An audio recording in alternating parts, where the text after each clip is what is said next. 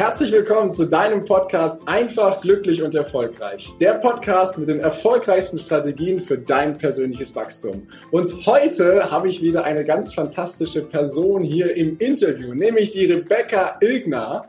Doch bevor ich in die offizielle Anmoderation gehe, habe ich wie immer die Bitte, wenn dir das Ganze gefällt, dann gib mir bitte eine ehrliche Rezension auf iTunes und lass mir gerne eine Nachricht dazukommen. Doch jetzt geht's erstmal zu der lieben Rebecca.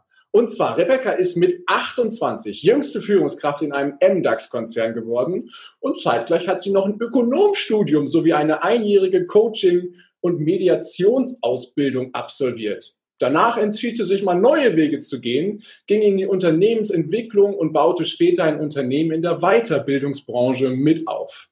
Rebecca liebt es zu reisen und hat unzählige Länder und Kulturen erlebt und sich in China von den besten Experten im Bereich Leadership ausbilden lassen. Und heute, ja, heute ist sie Leadership Consultant und befähigt Führungskräfte darin, sich operativ zu entlasten und dadurch dann die Performance ihrer Teams zu steigern. Ich freue mich ganz riesig auf Rebecca Ilgner in diesem Interview. Hallo! Yay, hallo, lieber Heiko, vielen, vielen Dank für die tolle Anmoderation und deine Wertschätzung. Denkst so, wow, ich bin sehr gespannt, wo uns die Reise heute hinführen wird. Vielen, vielen Dank fürs Anfragen und danke, dass ihr uns zuhört. Ja, das ist großartig, dass ihr wieder mit einschaltet und uns zuhört. Und ich würde direkt mal einsteigen, liebe Rebecca, mit 28 Führungskraft in einem MDAX-Konzern in Deutschland geworden jetzt mal, damit wir alle mal ins Boot holen, die meisten Führungsetagen bestehen ja aus dunklen Anzügen und sind irgendwie Männer dominiert. Jetzt sitzt hier, für alle, die das nicht auf YouTube sehen können, eine strahlende Frau mit blonden, lockigen Haaren, strahlenden Augen, einem dicken Lächeln im Gesicht. Äh, Rebecca, wie geht das, mit 28 da reinzukommen? Um ehrlich zu sein, mit viel Arbeit. Also das äh, darf man auf jeden Fall dazu sagen und gleichzeitig einfach sich selber treu zu bleiben. Es hört sich ein bisschen platt an, ist aber so, als ich zum Beispiel meine Ausbildung damals gestartet habe in Köln, sagte man mir, weil der Hauptsitz der Firma war und ist in Düsseldorf, sagte man mir also, Frau Ilkner, mit ihrer Positivität und ihrer Begeisterung, da werden sie echt ziemlich anecken in Düsseldorf. Und ich dachte so, ach du Jemine, was passiert denn jetzt? Weil für alle, die es nicht wissen, es ist Immobilienwirtschaft. Äh, also meine Ausbildung ist äh, zur Immobilienkauffrau gewesen. Und äh, ich kann tatsächlich nur sagen, bleibt einfach immer ihr selber, denn das ist definitiv der richtige Weg. Ich hatte nie ein Thema. Im Gegenteil, Sogar war das sehr erfrischend, äh, wie man mir dann sagte, weil um auf deine Frage einzugehen, also ja, sehr, sehr männerlastig tatsächlich und Gleichzeitig muss ich auch dazu sagen, dass mir das selber nie so viel ausgemacht hat, weil ich selber schnell gemerkt habe, dass es eigentlich egal ist, ob du eine Frau oder ein Mann bist. Was zählt, ist das Engagement dahinter. Und wenn die Menschen sehen, dass du echt bereit bist, Gas zu geben und etwas verändern zu wollen, dafür einstehst, dann wirst du auch respektiert dafür. Wow, ja. Doch gleichzeitig passiert ja etwas, was du eben gesagt hast, du wirst anecken. Ne? Wenn du in eine Welt reinkommst, die ein anderes System hat, wo quasi seit Jahren, vielleicht sogar seit Jahrzehnten eine Schiene gefahren wurde und dann kommt da auf einmal jemand völlig Neues rein, mit einer ganz anderen Einstellung. Wie, wie schaffst du es oder welchen Tipp kannst du den Hörern mit auf den Weg geben, dass es wirklich möglich ist, du selber zu bleiben? Weil ich glaube, das ist ganz oft etwas, ähm, was ich auch immer wieder erlebt habe und auch selber erlebt habe, diese, diese Anpassung. Ne? Da wird gesagt, okay, ich habe jetzt irgendwie das Ziel, erfolgreich zu werden und meinen Job gut zu machen und welche Erwartungen muss ich erfüllen? Ja, und dann passe ich mich relativ schnell an. Ne? Wie, wie schaffst du es, du selber zu bleiben in dem Moment? Mega gute Frage und äh, tatsächlich entwickelt sich das natürlich im Laufe der Zeit. Das Wichtigste, was wirklich auch für mich selber immer ein roter Faden und ein Anker war, sind meine Werte. Es ist super wichtig, sich der eigenen Werte bewusst zu sein, denn tatsächlich habe ich dann später auch eben diese Teamleiterstelle gekündigt aufgrund von einem Wertekonflikt. Und das ist aber das Wichtigste, immer sich selber gut zu fühlen bei alledem, was man macht. Und ich kann wirklich sagen, meine Zeit als Führungskraft fing damals damit an, dass die Abteilung überhaupt gar nicht wollte, dass ich Teamleitung werde.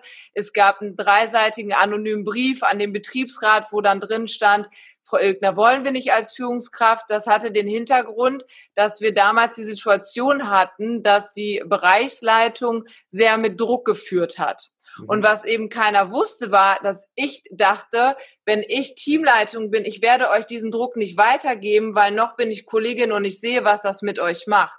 Die Leute, die waren extrem unzufrieden. Es war ganz, ganz viel Lästereien angesagt und ja, einfach wirklich so dieses teilweise sehr zermürbte, weil alle auch Angst hatten, Fehler zu machen. Und dann habe ich mir damals gesagt, so jetzt bin ich zwar eine zierlichere Person, aber ich werde die starke Schulter auf jeden Fall sein und euch das nicht eins zu eins weitergeben. Und ähm, genauso kam das auch, weil ich habe zum einen, ja, ich war dann 28 und meine Mitarbeiter, es waren teilweise 50 Menschen halt in ganz NRW verteilt, die waren größtenteils älter als ich ja. und schon seit 20, 25 Jahren im Konzern. Und was ganz schnell passiert ist, wenn jemand gerade auch so euphorisch als junge Führungskraft eben antritt, ich habe jetzt den Titel, ich weiß alles, so jetzt müsst ihr alle nach meiner Nase tanzen. Und das ist genau das Geheimrezept, wie es eben nicht funktioniert. Ja. Und ähm, da also wie halt der Weg war, wo ich wirklich auch gemerkt habe, das macht Sinn, das so fortzuführen, die Menschen ernst zu nehmen. Ja, die, die haben einen Grund, warum die auch schon seit vielen, vielen Jahren zum Beispiel den Job machen oder warum sie diesen Job angetreten haben. Und jeder hat sein Wissen, das er eben auch mitbringt. Und da wirklich sich Zeit zu nehmen und das auch zeitintensiv, ja, aber es lohnt sich, den Menschen zuzuhören und nicht zu sagen, nein, wir machen das jetzt nur so, wie ich das möchte. Man kann wirklich natürlich seine eigenen Ziele müssen wir immer als Führungskräfte im Blick haben, weil wir nachher die Verantwortung für die Ergebnisse auch tragen. Aber es geht immer darum, halt zu gucken, wie können wir das miteinander verbinden. Und das muss ich auch noch dazu sagen, was mir selber damals nicht so bewusst war, war, das ist nämlich wichtig für die Frage, wie kann ich authentisch bleiben? Es ist genau der richtige Weg, Gefühle zu zeigen. Ja. Und wirklich zu sagen, wenn jetzt ein Feedbackgespräch zum Beispiel ansteht, bevor sich auch viele scheuen, ja, aber wenn ein Feedbackgespräch ansteht und du möchtest dem Mitarbeiter sagen, dieses Verhalten funktioniert so nicht, ja. dann darfst du durchaus sagen, mit dem Thema, das ich jetzt ansprechen möchte, ich fühle mich da jetzt gerade auch nicht so gut mit, aber es ist wichtig, dass wir das klären und dann einfach wirklich sehr wertschätzend eben dann in den Austausch zu gehen. Und das macht wirklich schon einen sehr, sehr großen Unterschied, weil wir sind alle nur in Anführungszeichen Menschen. Und wenn die deine Mitarbeiter sehen, dass du auch ein Mensch bist, der natürlich auch eine hohe Performance bringst, aber dann wirst du auch gleichzeitig zu einer Inspiration für die Menschen. Wow, wunderschön. Und ähm, also zum einen sprichst du das Thema an, Gefühle zu zeigen. Das ist ja in der Welt, in der du da äh, gewesen bist, nicht so bekannt gewesen, dass, dass man das darf, um es mal so auszudrücken. und gleichzeitig, du hast gesagt, natürlich bist du angeeckt, aber ist das auch mit der Schlüssel gewesen, auf den Menschen wirklich einzugehen und zu sagen, hey, jetzt, jetzt mein Freund, jetzt, jetzt unterhalten wir zwei uns mal wirklich von Auge zu Auge und ich möchte einfach mal wissen, wie es dir geht und vor allem, hey, warum machst du das, was du machst und ja. ähm, wo willst du eigentlich hin? Und dann können wir mal gucken, wo geht die Reise des Unternehmens hin oder auch meine und wie, inwieweit ist das deckungsgleich? Ist das mit ein Schlüssel? Also habe ich das so richtig rausgehört, dass das so mit dein, dein Schlüssel war, um das Team ja zusammenzunehmen und nach vorne zu bringen? Wie immer analytisch perfekt. Ja, das hast du sehr gut zusammengefasst. Vielen Dank. Gleichzeitig ist das Wichtigste als Führungskraft, sich selber gut zu kennen. Und so fing auch für mich damals die Reise an, dass ich mir halt gedacht habe, boah, ey, hier kommen so viele unterschiedliche Charaktere und Emotionen zusammen. Je besser ich mich kenne, umso besser kann ich auch auf meine Mitmenschen und auf mein Team eben eingehen. Und ja. das hat tatsächlich nochmal einen Unterschied gemacht, weil ich habe das damals noch gar nicht so ganz gecheckt mit diesem Gefühle zeigen ist okay. Für mich war also mein ein Lieblingsbeispiel vielleicht an der Stelle. Eine Mitarbeiterin hatte ich, die hat die zum Beispiel legt sehr, sehr großen Wert darauf, sich auch persönlich auszutauschen. Und das war für mich nie ein Thema. Ich hatte da gar keinen Bock drauf, weil für mich immer das Ding war, so, wir haben jetzt unser Projekt und wir ziehen das durch und gemeinsam werden wir das auf jeden Fall schaffen, aber was du zum Frühstück gegessen hast, I don't care. Und dann stand sie halt dann wirklich, ohne Witz, ne, stand sie dann bei mir im Büro, um dann zu erzählen, ja, heute Morgen habe ich mir ein Toastbrot mit Marmelade geschmiert. Und ich denke so, wie vielen von den Menschen, die wir jetzt alle hier noch in unseren ganzen Einzelräumen sitzen, wirst du das jetzt heute noch erzählen, so, ne? Und tatsächlich habe ich halt erst viel später festgestellt, es ist so unfassbar wichtig, den Menschen den Raum zu geben, weil jeder Mensch braucht auch etwas anderes. Und dann zu gucken, was braucht mein Mitarbeiter, ein offenes Ohr zu haben und wirklich, das ist keine verlorene Zeit, sich mit seinen Leuten zu beschäftigen. Ganz im Gegenteil. Und das passt ja auch zu dem, was du gerade sagtest. Das ist der Schlüssel. Ja, sich für die Menschen ernsthaft zu interessieren und dann aber, es geht gar nicht nur darum, immer schön Wetter zu machen. Das kann ja auch gar nicht funktionieren, muss es nee. ja auch gar nicht, weil gerade wenn jetzt auch mal Konflikte sind, das schweißt ja auch zusammen. Teams wie auch Partnerschaften. Und deswegen ist einfach wirklich immer so der Schlüssel zu gucken, okay, wie geht's mir in der Situation? Und das dann eben auch anzusprechen und natürlich aber auch immer darf man wirklich gucken, gerade wenn man ein impulsiverer Mensch ist, ist das jetzt der richtige Augenblick oder sollte ich lieber noch ein bisschen warten? Und darf ich noch ein Beispiel geben, Heiko? Gerne, ja, gerne. Also auch mega spannend. Was ja auch sehr wichtig ist, sind Mitarbeitergespräche. So, dann hat oder Joe Fixe. Fangen ja. wir mal damit an. Und dann hatte ich meinen wöchentlichen Joe Fix mit einer Mitarbeiterin und die saß da, also wir hatten einen runden Tisch im Büro und dann sitzen wir dort dran. Und dann wollte sie mir was sagen. Die war, die war echt so eine sture Person. Hat man, ist ja auch voll okay. Sie wollte immer auf ihre Meinung beharren. Allerdings war ich halt in dem Zusammenhang auf die Aufgabe bezogen, das ist ja auch nie auf die Person, sondern immer auf die Aufgabe zu betrachten, komplett anderer Meinung. Und wir konnten das auch nicht anders machen, also ich musste irgendwie auch meinen Kopf so durchbringen. Und die war so sauer, Heiko. Die ist mir aufgestanden vom Tisch, hat mit der Hand, also mit der Faust auf den Tisch gehauen, ist raus zur Türe, die Türe geknallt, in ihre Büro gegangen und war weg. Und ich dachte so, scheiße, was mache ich denn jetzt? Ja. Und dann war tatsächlich aber für mich so dieses Ding so, ja, das richtet sich nicht gegen mich, mhm. sondern die muss jetzt erstmal ein bisschen runterkommen. Und dann habe ich selber erstmal durchgeatmet und dann habe ich sie erstmal in Ruhe gelassen. Irgendwie eine Stunde, eineinhalb Stunden. Und danach bin ich aber wieder ins Büro, also bin ich dann in ihr Büro gegangen und bin dann rüber und sagte, du, hey, lass uns bitte nochmal darüber sprechen. Wir können auch gerne morgen erst dazu sprechen. Und das haben wir dann halt auch gemacht. Aber es ist wichtig, dann nicht das Ego zu raus zu sagen, wie verhältst du dich jetzt hier mir gegenüber in der Hierarchie? Bin ich jetzt diejenige, die hier was zu sagen hat, sondern wirklich zu akzeptieren, der Mensch hat ja auch gewisse Erfahrungen gemacht und einen Grund, warum er jetzt so reagiert. Und dann mhm. einfach nochmal das Gespräch suchen, nicht zu stolz zu sein, und zu sagen, jetzt muss die aber auf mich zukommen. Nee, man darf das eben auch selber machen. Mhm.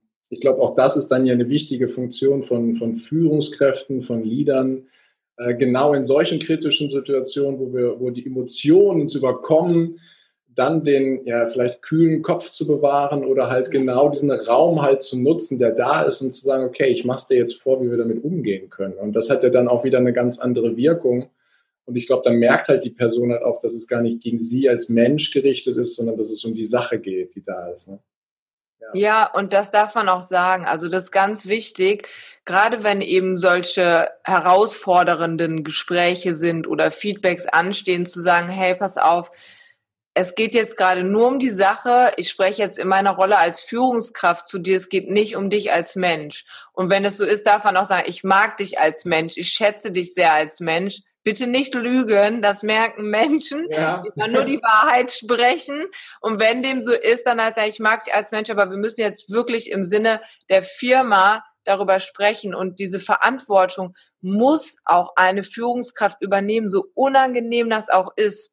Also ich weiß ganz genau, in meiner Ausbildung hatte ich als, das war so ein Feedbackgespräch, weil das ist oftmals so, Dinge müssen ja angesprochen werden, die stehen ja wie so ein Elefant im Raum. Ja. Und dann hatten wir damals, also das möchte ich als Beispiel gerne mal mitgeben, einen Kollegen aus einer anderen Abteilung, mit dem wir aber eng zusammengearbeitet haben. Und sein Deo, falls er überhaupt eins benutzt hat, das hat halt echt versagt. Oh, ich riech's jetzt Der schon. Der ganze ah. Raum hat diesen Duft gefeiert. Nur jeder, der da reinging, wollte schnell wieder raus. Fenster ja. auf, hat irgendwie auch nicht so ganz für den Herrn funktioniert. Ja, und dann wurde natürlich darüber dann halt auch gelacht und so weiter. Und dann dachte ich, ja, musst du dem jetzt mal einer sagen. Ja, und dann bin ich halt dann damals dahin und habe ihm das gesagt. Und ich kann echt auch sagen, es ist extrem unangenehm. Und genau das ist aber wichtig für Führungskräfte, durch so unangenehme Situationen durchzugehen, weil dann lernen wir auch damit besser umzugehen und lernen selber ja auch ähm, die Dinge eben zu machen, die uns nicht so einfach fallen und die Menschen merken das aber auch und inspirieren sich dadurch und dadurch wird halt, kann auch das Team mutiger werden. Ja, ja. Okay.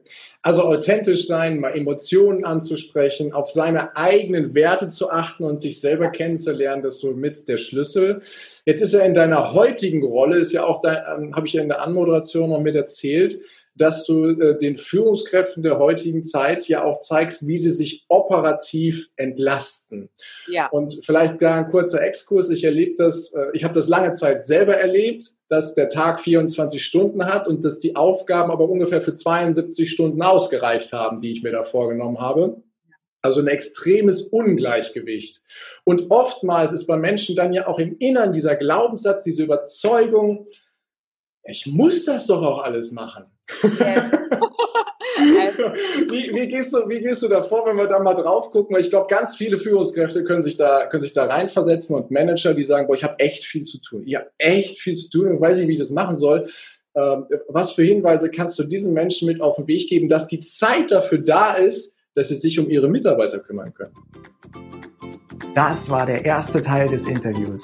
Vielen Dank, dass du dir bis hierhin die Zeit genommen hast. Und gleich geht es weiter. Ich wünsche dir viel Spaß mit dem zweiten Teil.